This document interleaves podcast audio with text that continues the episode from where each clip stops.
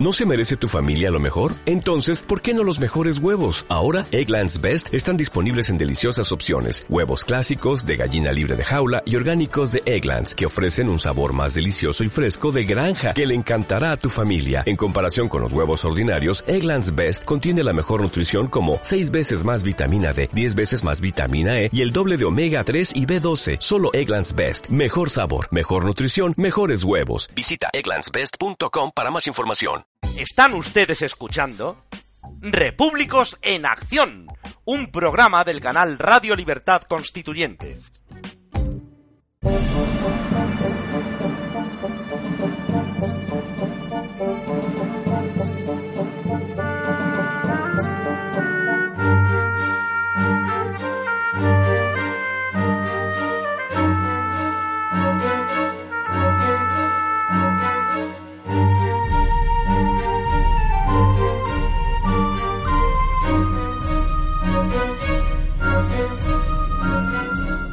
Historia para la acción con Gabriel Sánchez Corral.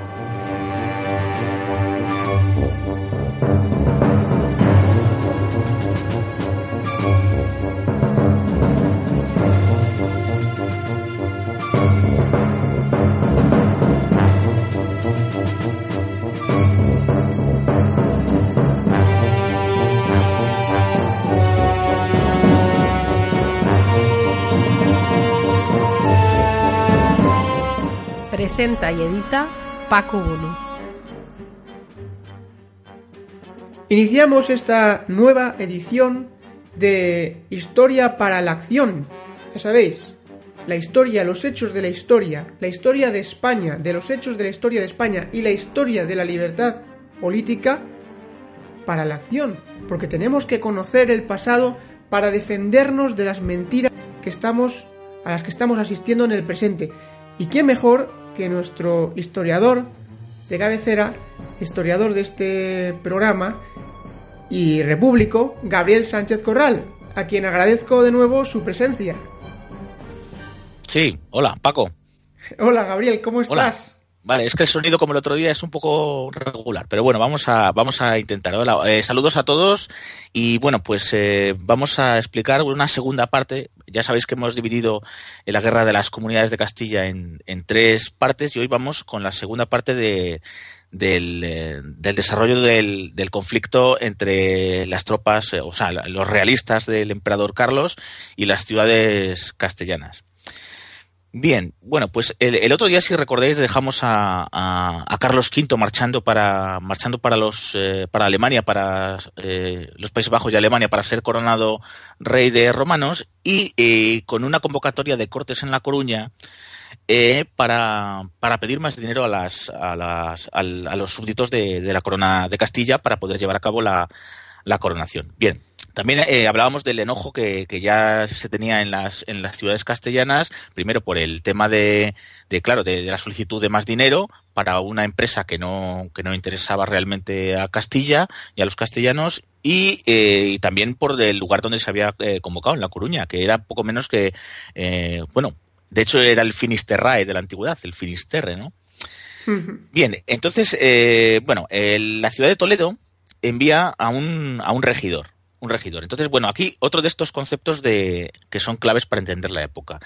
Eh, ¿Qué es un regidor? Eh, para que lo entendamos, las ciudades de la Edad Moderna, en, en, en el ámbito peninsular, eh, no, no tenían un alcalde y unos concejales como ahora, sino que tenían varios regidores y dos o más alcaldes. Es decir, les puede parecer un poco extraño, pero todo tiene sentido. Eh, ¿Por qué? Pues tenían que ser por lo menos mínimo dos para ser cargos colegiados, es decir, para que se pudieran contrarrestar. Era como un equilibrio de poderes de alguna manera, ¿no? Dos personas que podían actuar en el gobierno de la ciudad y, y para que, claro, que uno no, que no se convirtiera en tiranía por parte de uno, sino que hubiera otro que hiciera de contrapeso. Entonces, bueno, eh, ¿qué era un regidor? Realmente el regidor, según el tamaño de la ciudad, podía haber eh, desde dos, tres, cuatro, varios regidores. El regidor era el que se encargaba del, del gobierno de lo político y lo económico en la ciudad.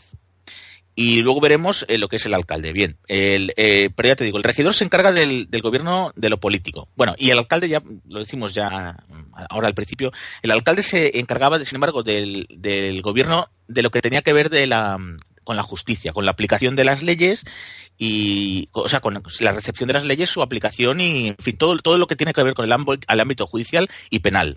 De ahí la palabra alcalde, si te das cuenta, tiene mucho parecido con la palabra alcaide, que es el que dirige una prisión, de alguna manera. Que, eh, eh, son palabras de origen árabe que tienen que ver con, eh, con el tema de lo, de lo penal y de lo, de lo punible. Pero el regidor, ya te digo, era el que, el que manejaba, el que gobernaba, los que gobernaban la parte económica y política de la ciudad. Bien, de pues ahí viene el primer regidor, ¿no? Primer regidor e, Exacto, exacto. Luego están los corregidores, pero eso lo que es otra figura. Es decir, eh, pero que veamos que las ciudades no se gobiernan igual, eh, por supuesto, en el siglo XVI que en, que en la España actual, contemporánea, eh, no tiene nada que ver. Por tanto, ver cómo, cómo, cómo eran las ciudades de la época, claro, ¿no? Que diferían mucho pues de lo que son en la actualidad. Bien, entonces Toledo era un regidor a, a, La Coruña. Bueno, primero a Santiago, lo que pasa que se convocan en Santiago porque es sede arzobispal, claro, pero luego al final pues no hay desavenencias, se suspende y se convoca, como ya dijimos en el programa eh, anterior, se convocan más lejos aún, ¿no? En, en, en La Coruña, ¿no?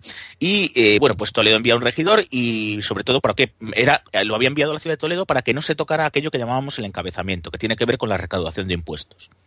Bien, y claro, ¿a quién interesaba sobre todo esto? Pues eh, interesaba eh, sobremanera a las oligarquías urbanas, pero las más progresistas, es decir, no a la alta nobleza, no a la gente de, de que había ostentado el poder secularmente, sino a estas eh, mediana nobleza, que sean, por ejemplo, lo que se llaman los caballeros, y, y esa pequeña e incipiente burguesía, que eran los eh, pues, eh, pequeños industriales, eh, tejedores y de otro tipo de, de, de industrias, de pequeñas industrias que ya florecieron en las ciudades castellanas. Eh, en fin, eh, pues esto, eh, Toledo manda al regidor y ¿qué es lo que ocurre? Pues que se le niega la entrada a la asamblea. Eh, sabiendo los realistas en La Coruña eh, con qué intenciones venía el regidor de todo, literalmente lo, lo, le prohíben la entrada. No es que ni le escuche, no, no, no entra ni siquiera a lo que se llamaba la Asamblea Magna. Y eh, claro, sabiéndose esto, empieza a surgir, o sea, el, los ánimos van increciendo, ya estaban muy calientes, pues ahora ya casi están al rojo vivo, en, en los concejos, es decir, en, en los pueblos y ciudades de, de, realengo. Y este es otro de los conceptos que tenemos que tener en cuenta, que es el realengo, ¿no? ¿Qué tenemos, es el realengo? Claro, eh, tenemos que irnos a la, a la España del siglo, al, del siglo XVI, siglo XV, siglo XVI, y entonces eh, no todo el mundo vivía bajo una misma jurisdicción, como puede ser en los estados-nación que surgen a partir del, del, siglo XIX, donde la ley, dijéramos, se intenta, o las constituciones tienen eh, ínfulas de que la ley sea igual para todos. No, aquí no, por supuesto, la gente no es igual ante la ley. Y luego también la jurisdicción. ¿Qué es la jurisdicción? No, no deja, es la autoridad o el poder, eh, autoritas y la potestas para juzgar y aplicar las leyes en un ámbito o en un territorio en el que esa autoridad ejerce. Es decir, entonces, claro, el realengo que era, eran las ciudades que dependían, o sea, su jurisdicción dependía directamente de la corona. De la corona. Luego había otras que eran los, los, la jurisdicción de señorío que podía ser eclesiástico o laico, es decir, gente que vivía en la jurisdicción de un arzobispado y que eh, y, y, de cuyo, es decir, sí, es, eh, bien, perdón, eh, gente que vivía en, en, en, un arzobispado y claro, la jurisdicción era del, del obispo de turno y del, del, del, de la ciudad más importante, que era generalmente donde estaba la catedral primada de, de, la, de la zona, ¿no? Y luego estaban también los, los, eh, los señoríos de eh, los señoríos de que dependían de la nobleza, de un conde, de un marqués, de un duque, etcétera. Es decir, estaba, eh, las jurisdicciones estaban partidas. Hay otra jurisdicción también que es de señorío de las de las órdenes de caballería, que son muy importantes para entender la reconquista española y que los reyes van otorgando, o sea, bueno, ellos, ellos mismos van conquistando según se van implantando, eh, por ejemplo, la orden de Calatrava, la orden de Santiago, la orden eh, de Alcántara y en, la Corona de Aragón la orden de Montesa, ¿no? Que es la, la principal en la en aquella zona, pues van conquistando territorio a los, a los musulmanes y van estableciendo su jurisdicción, que es reconocida también luego por otras instancias como la corona y lo, incluso los propios obispos. Es decir, la gente vivía, según donde te haya tocado nacer, dependías de unas leyes u otras. Es decir, es, es claro, es diferente a lo que, a lo que eh, entendemos hoy como una jurisdicción más o menos para todo el territorio eh, nacional es bueno, pues las ciudades de realengo, que son las que dependen directamente de la corona, pues el, los ánimos siguen estando, bueno, como he dicho antes, se ponen ya rojo vivo, están a punto de, de la rebelión abierta. Claro, ¿qué hace la corona? Eh, para que no vengan regidores de este tipo, presiona sobre los corregidores. Claro, ¿qué son los corregidores? Pues bien, el corregidor es eh, eh, una persona nombrada directamente por la corona que de alguna forma está por encima de los regidores. Mm, no es que actúe directamente en el gobierno de la, de la ciudad, tan directamente como, como el regidor, pero los corregidores de alguna forma supervisan, hacen un poco labor de policía, ¿no? De policía, eh, la policía de la corona, los agentes de la corona, que supervisan lo que se hace y lo que se deshace en las ciudades por parte de los regidores y de los, y de los alcaldes, ¿no? Entonces, claro, presionando sobre los corregidores, eh, la corona quiere que eh, se elijan regidores que no sean opuestos a los intereses de Carlos y de la, de la corona. Bien, el caso es que em, Toledo eh, envía también, eh, manda a Juan de Padilla, eh, que como hemos visto era uno de los protagonistas, uno de los grandes protagonistas de, la, del levantamiento de las comunidades de, los, de las ciudades castellanas contra la corona. Y bueno, pues se le toma un poco de chivo expiatorio y a Juan de Padilla se lo humilla. Solo, no se le permite ir a, hacer exigencias a la corona, sino que encima se le dice que vaya al lugar donde estaba la corte ya sabemos que era una corte itinerante, pues al lugar no se sabe exactamente en ese momento la corte, pues probablemente, claro, toda la corte estaría en La Coruña a la, al haber sido convocada a las Cortes allí, ¿no? Pero, en fin, se le dice que vaya al corte para ser castigado, literalmente. En una carta eh, que se conserva em, aparece esto. Eh, dice, no, no, es que em, eh, Juan de Padilla debe ser castigado, como de, alguna forma, como para dar ejemplo al, al, a, otros a otras personas de las oligarquías urbanas que, mm, que tuvieran las intenciones un poco pues de ir en contra de la corona. Y, a partir de esto, pues ya Toledo estalla, la gente está en algaradas, se echa a las calles y eh, bueno, llega a tal punto ya la, la, situación que el, corregidor de, Toledo, es decir, el agente del, rey en la, en la ciudad, eh, sale literalmente por patas, si me permite la expresión, y se tiene que refugiar en el Alcázar, porque, porque literalmente lo querían linchar. Eh, Toledo ya la situación es la primera ciudad que estalla, de alguna manera.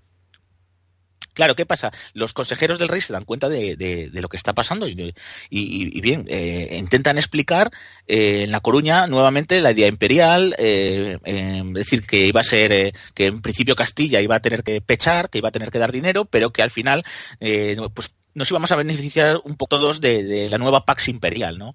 Que es como la Pax Romana, porque no olvidemos la idea imperial, que sigue estando ahí. El referente es la Pax Romana de Augusto, desde atrás. Es decir, y en, estos tiempos es la paz entre reinos cristianos. Carlos V asegura que si él es coronado emperador va a hacer todo lo posible para que entre reinos cristianos no haya ningún tipo de, de, conflicto. Es decir, que poco menos va a ser, eh, claro, eh, tenía un componente divino, tenía un componente de mesiánico. El, nuevo emperador, un emperador eh, joven, vigoroso, que viene para hacer la paz en todos los reinos cristianos y para afrontar problemas como pueden ser guerras contra otomanos o contra, como se decía en la época, contra el infiel, ¿no? Y, y sobre todo la lucha contra la herejía igualmente. Bueno, el caso es que llegan a un pequeño acuerdo y finalmente Carlos se sale con la suya, bueno, los consejeros se salen con la suya y, y se quedan, o sea, obtienen 200 millones de maravedís y eh, para, para, para financiar al, al, rey. Al final saca tajada, de alguna forma.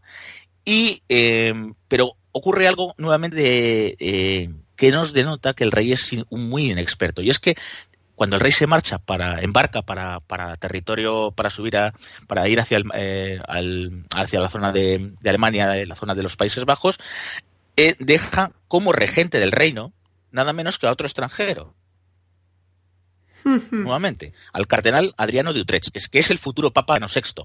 Y claro, pues otra vez, después, eh, los castellanos, si ya les habían puesto primero a, a, un, a un flamenco como arzobispo de Toledo, nada menos.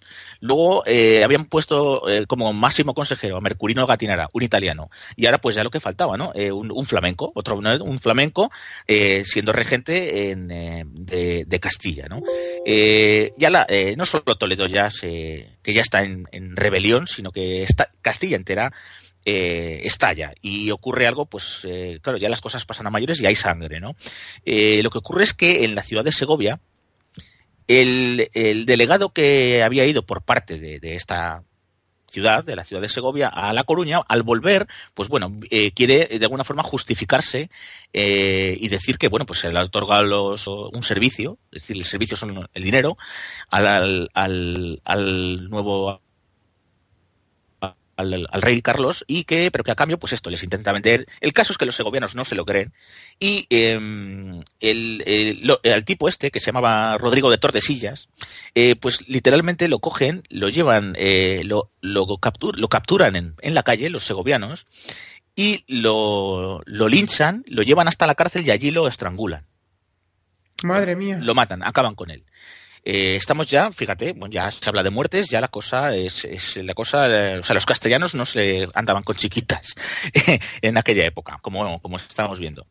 Bueno, como siempre, la, la, masa actuando de una manera sí, brutal, ¿no? Brutal, bueno, en la época, pero hoy, hoy en día parece que estamos un poco como, como, hombre, yo evidentemente no estoy justificando este tipo de, de pero que de alguna forma eh, eran muy conscientes y te das cuenta de que los dineros salían de ellos que es lo que un poco España, yo muchas veces achaco a los problemas de España, es que, el, que no hay conciencia de que el dinero público es el dinero de todo, que otros países sí lo tienen, como pueden ser los países sobre todo los anglosajones, ¿no? Bueno, pues aquí en la Castilla no hay conciencia ni de España. Eh, claro, claro. no hay conciencia ni de España como... Claro, no hay, no hay conciencia de cuerpo político, de corpus político. Exacto. Y es terrible, ¿no? Entonces, estas son pequeños ejemplos de que te das cuenta que, bueno, aunque ellos estaban dominados por la oligarquía, estaban gobernados eh, las ciudades pues, pues por oligarcas, de alguna manera, pero que, eh, claro, ¿quién pechaba? Pechaba, eh, ¿quién pagaba impuestos? Pues el, el, el, ciudadano, lo que hoy se diría el ciudadano de a pie. Y ellos eran muy conscientes y le han dado al, al emperador dinero para que se vaya a hacer sus proyectos imperiales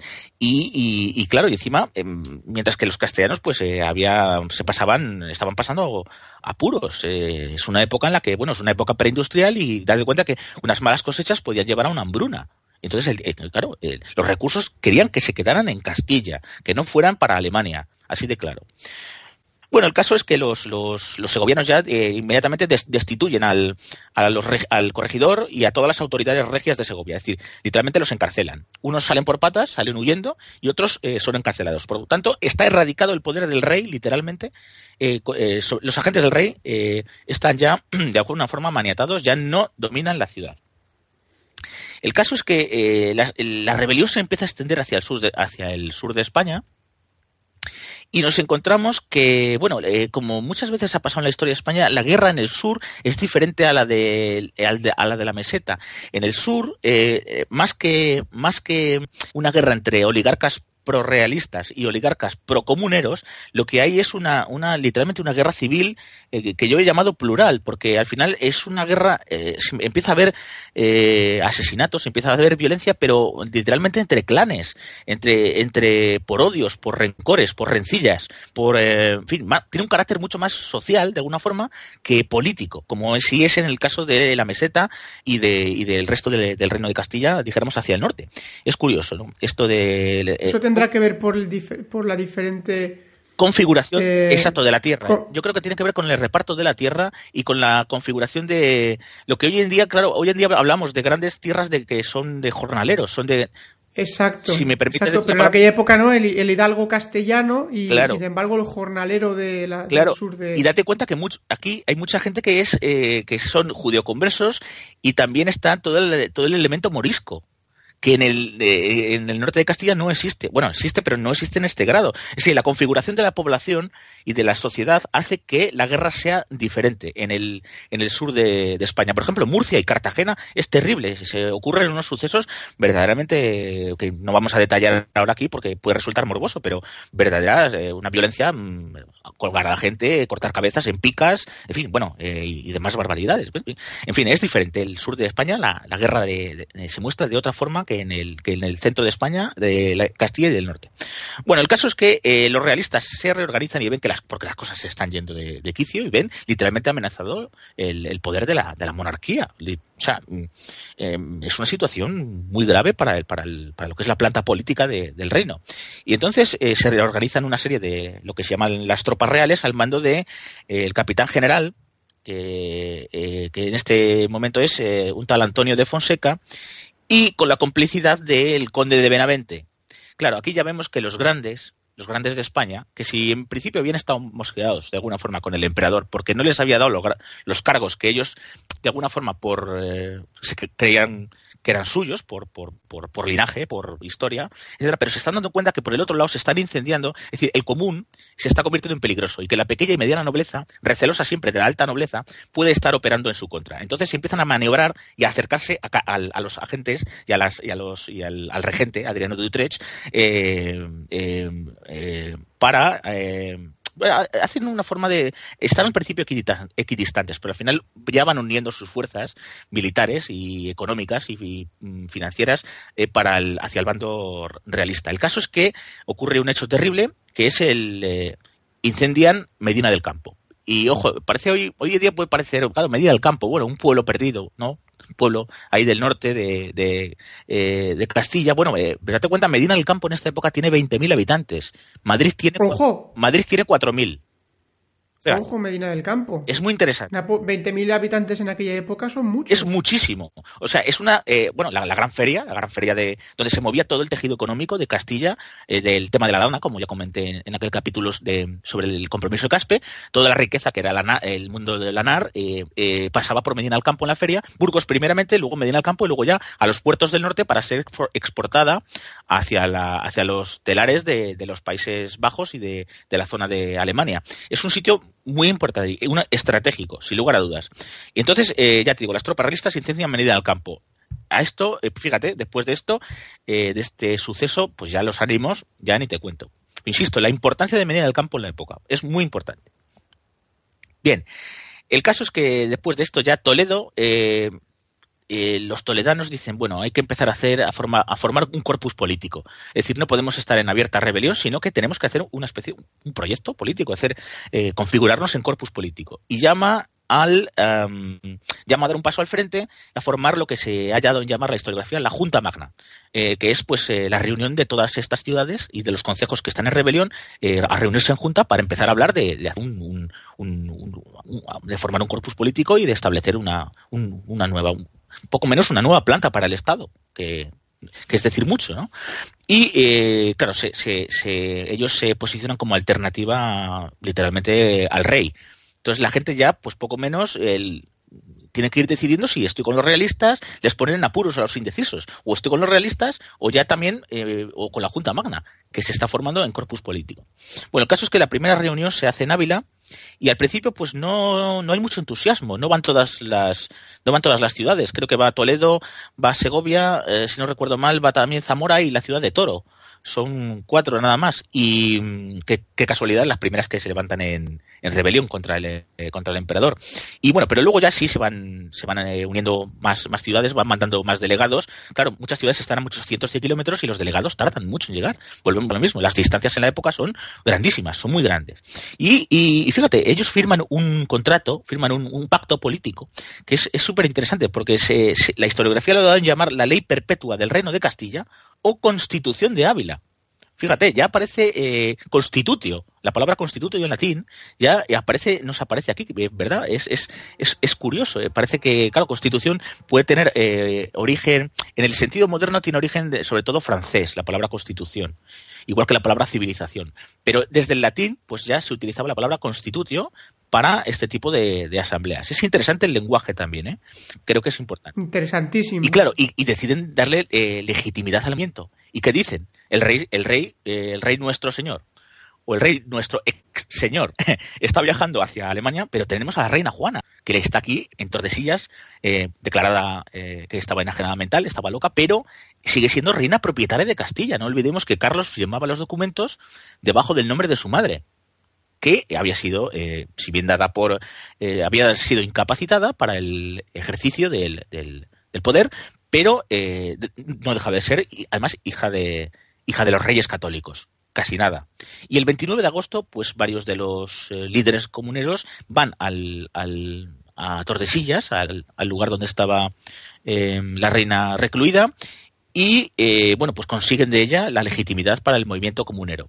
Aquí habrá hay mucho debate historiográfico sobre si la convencieron por la fuerza, sobre si la reina ni siquiera estuvo en las reuniones, sobre si dio su asentimiento o sobre si, en fin, eh, no se sabrá nunca, porque no sabemos eh, realmente cómo fueron las, las reuniones. No había allí, ¿verdad? Como tendría unas cámaras y, unos micrófonos, ni siquiera un taquígrafo para dejar, para dejar testimonio, ¿no? Bueno, el caso es que la exponen el proyecto político que eh, afirma. Claro, ¿qué proyecto político tienen las, las, los comuneros, las comunidades? Ojo, la palabra comunidades, ya lo dije el otro día por, un poco por encima, viene sobre todo por un manifiesto que hacen eh, los, monjes franciscanos junto a los dominicos de llamar a la comunidad para defender lo común o al común las dos cosas, lo común, lo que es de todos, y el común, que es el, dijéramos, el, tercer estado, el, lo que hoy se llevaría el pueblo llano, a unirse en comunidad frente a los desmanes realistas. Ojo, aquí vemos otra vez, aparte de la, de la, del clero, en este caso el clero eh, regular, apoyando movimientos eh, populares. Y que es otro dato también muy interesante. De ahí viene la palabra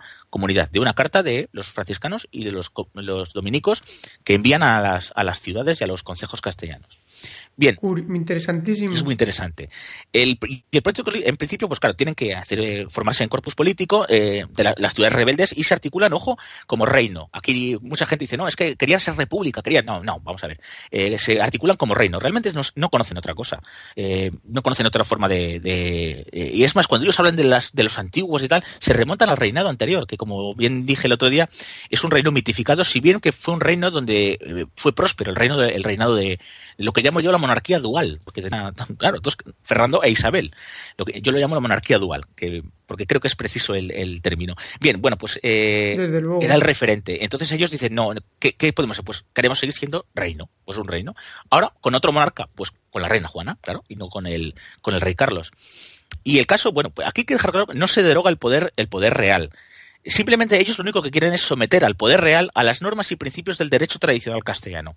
Estamos, es decir, ellos simplemente quieren eh, coger, eh, eh, quieren hacer que el rey siga, sea supervisado, que no actúe libremente, cosa que, claro, desde este momento todas las monarquías europeas van hacia lo que en el siglo XVII y principios del XVIII va a ser el absolutismo, que es sacudirse todo tipo de supervisión de ningún tipo de, consejo ni de, no ya parlamento, el parlamento uh, en Inglaterra solo estaba, en fin, ya en el, en el siglo XVII pero en fin, no quieren que no haya cortapisa al poder real, es lo que pretenden las monarquías. Entonces, estos señores, los comuneros, dicen no. Eh, queremos volver a las tradiciones antiguas donde el rey pactaba y todo lo que hacía era con pacto con el, con el eh, eh, mediante un pacto con el reino. Bien, el derecho claro, el, este, este derecho, mm, el derecho que ellos quieren conseguir, el derecho de, los estamentos, otorgaba ciertas prerrogativas y privilegios a, las oligarquías. Volvemos otra vez, claro, la lucha entre el poder absoluto de la monarquía y las oligarquías castellanas. Y, claro, y se basa, como bien he dicho antes, en el, pacto entre el rey y reino, que es lo que se conoce como un pacto, un pacto duro. Ten cuenta que estamos hablando no de consenso, por supuesto, sino de pacto, que también es importante diferenciar, porque eh, la confusión ha llegado, como bien dice don Antonio, y decimos en el MCRC hasta la actualidad. El consenso, reparto, pacto es exigencia de una ley. La ley es una ley firmada por las dos partes y cuando haya problemas tiraremos de la ley. No hablaremos de que si consensuamos esto o consensuamos lo otro, depende de los tiempos, depende de los dineros, en fin, y depende de, pues, eh, de otras cosas, sino un pacto con luz y taquígrafos, como diríamos en la actualidad. Y entonces, bueno, pues se dice que evidentemente las Cortes tienen que controlar, ojo, no son órganos representativos a la, a la, usanza moderna, como, como bien dije el otro día, por supuesto que no lo son, pero sí tenían el poder, querían tener el poder de controlar las funciones propias del rey. Es decir, con quién hace alianzas en el extranjero, eh, con, a quién declara la guerra y, por supuesto, los dineros, que como bien he dicho, pues, los dineros son siempre... Y bueno, el caso es que ya, ya, ya voy, ya voy voy terminando. El caso es que eh, eh, estos, los comuneros quieren, efectivamente, quieren tener, ellos van a ser súbditos del monarca, quieren una monarquía. Eh, todavía no sabemos si, si, si la de la reina Juana, porque el rey Carlos no se aviene, o si el rey Carlos, bueno, ellos van planteando el proyecto. Entonces la monarquía, dicen que la monarquía gobernaría y legislaría evidentemente, como no puede ser de otra forma en, en la época pero las leyes serían legalizadas, es decir, les daría una segunda rúbrica bajo la supervisión de las Cortes. Eso es importante para que veamos en qué consistía el pacto dual entre rey y reino. Y elaboran también, eh, dejan clarito en, la famosa constitución de Ávila, esta que te, he comentado, o la ley del reino de Castilla, dejan clarito eh, y justifican el tiranicidio, o por lo menos el derrocamiento del tirano, basándose, como hemos visto otras veces, en, Thomas Hobbes y, aunque, bueno, aunque Thomas Hobbes eh, establece de alguna forma consolida el absolutismo, pero también nos viene a decir que cuando el rey no defiende las propiedades, los derechos, cuando se salta los derechos de, sus súbditos, cuando no hace justicia, que en el fin y al cabo el rey, el rey es un ungido de Dios para hacer justicia en la tierra, es una de las eh, una de las de las, de las funciones que tiene el rey en, monarquías sacralizadas en el siglo en esta, en estas en los siglos de, principio de la edad moderna. Bueno, entonces justifican el tiranicidio, lo cual están dando un toque. Si no cumples todo esto, podemos eh, en cualquier momento o derrocarte, quitarte de en medio, en fin, eh, que te quede claro que eh, el poder que, que, esta constitución, estas constituciones o leyes del reino les va a dar a los órganos políticos del reino, llámese las cortes o los consejos.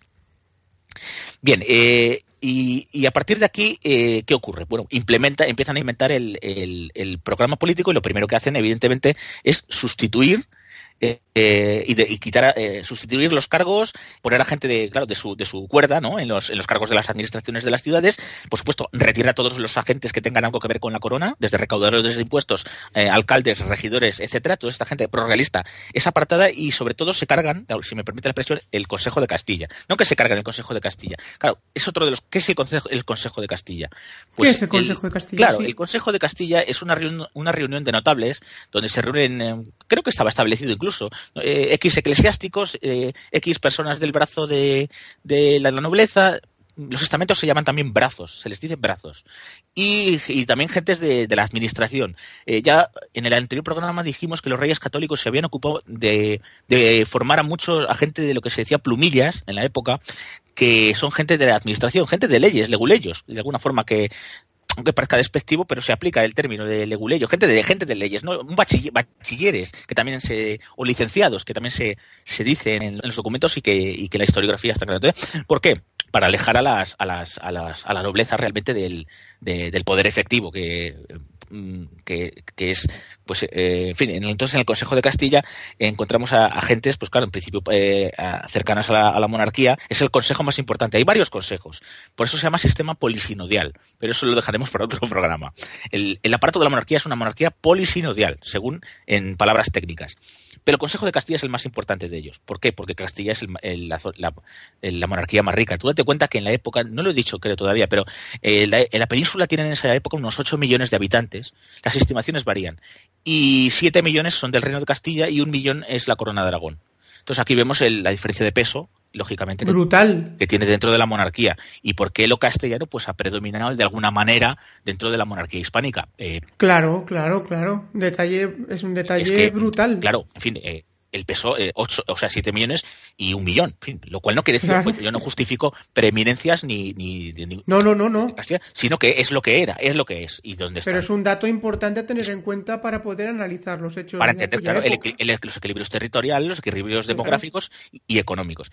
Bueno, y entonces el, el, caso es que también lo que hacen es decretar la administración de todas las rentas de la corona. Literalmente se arrogan eh, todas las rentas de la corona, el realengo, eh, como hemos dicho al principio del programa, ellos ya, eh, al, poner sus administradores, se arrogan el, poder de, la administración, es decir, dejan a, las, a los cuadros monárquicos sin un duro, realmente. Y sin dinero ya sabemos que es difícil eh, operar. Y bueno, y, ya para terminar, también es importante dos, dos, datos más, que es el intento de crear una milicia armada, que es algo, este sí que es un rasgo muy moderno, porque hasta entonces existía lo que se llamaba la, Santa Hermandad, que era un cuerpo, una especie de cuerpo policial, em, eh, para que iba contra los asaltadores de caminos, el bandolerismo, lo habían creado los, los reyes católicos, y a, modo de anécdota te voy a decir, tú sabes de dónde viene la palabra, el dicho este de a buenas horas mangas verdes.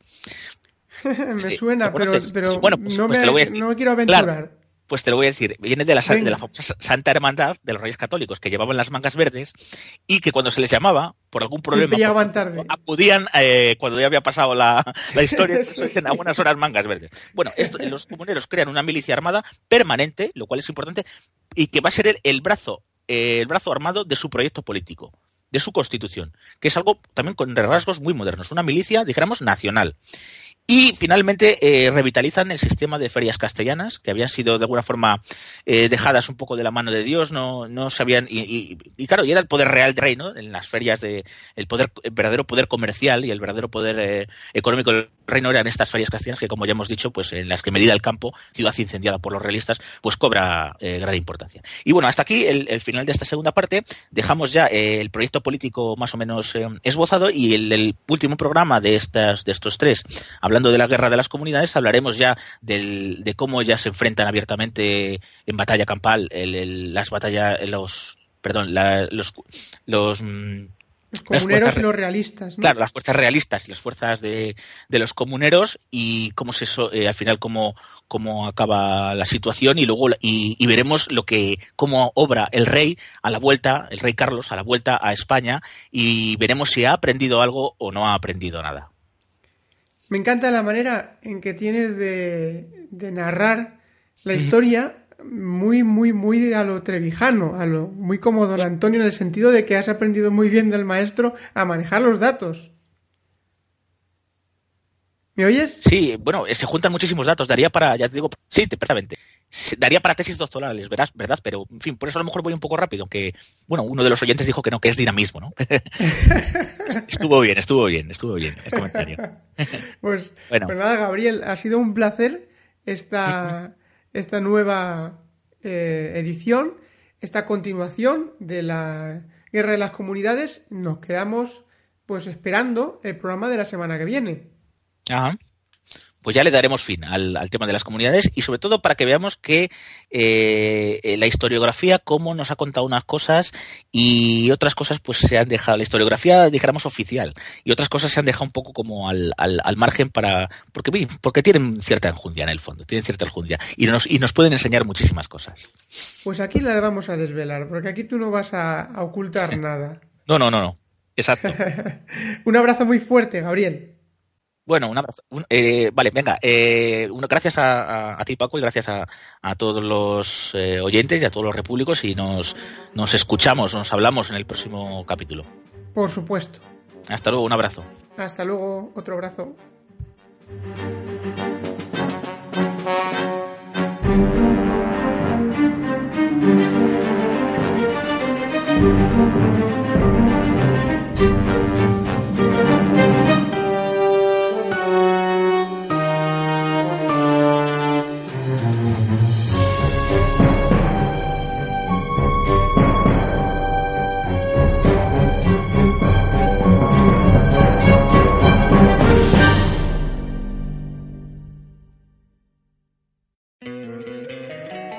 Encantaría tener 100 dólares extra en tu bolsillo?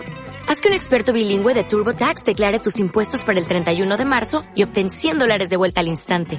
Porque no importa cuáles hayan sido tus logros del año pasado, TurboTax hace que cuenten. Obtén 100 dólares de vuelta y tus impuestos con 100% de precisión. Solo con Intuit TurboTax. Debes declarar para el 31 de marzo. Crédito solo aplicable al costo de la presentación federal con TurboTax Full Service. Oferta sujeta a cambios o cancelación en cualquier momento.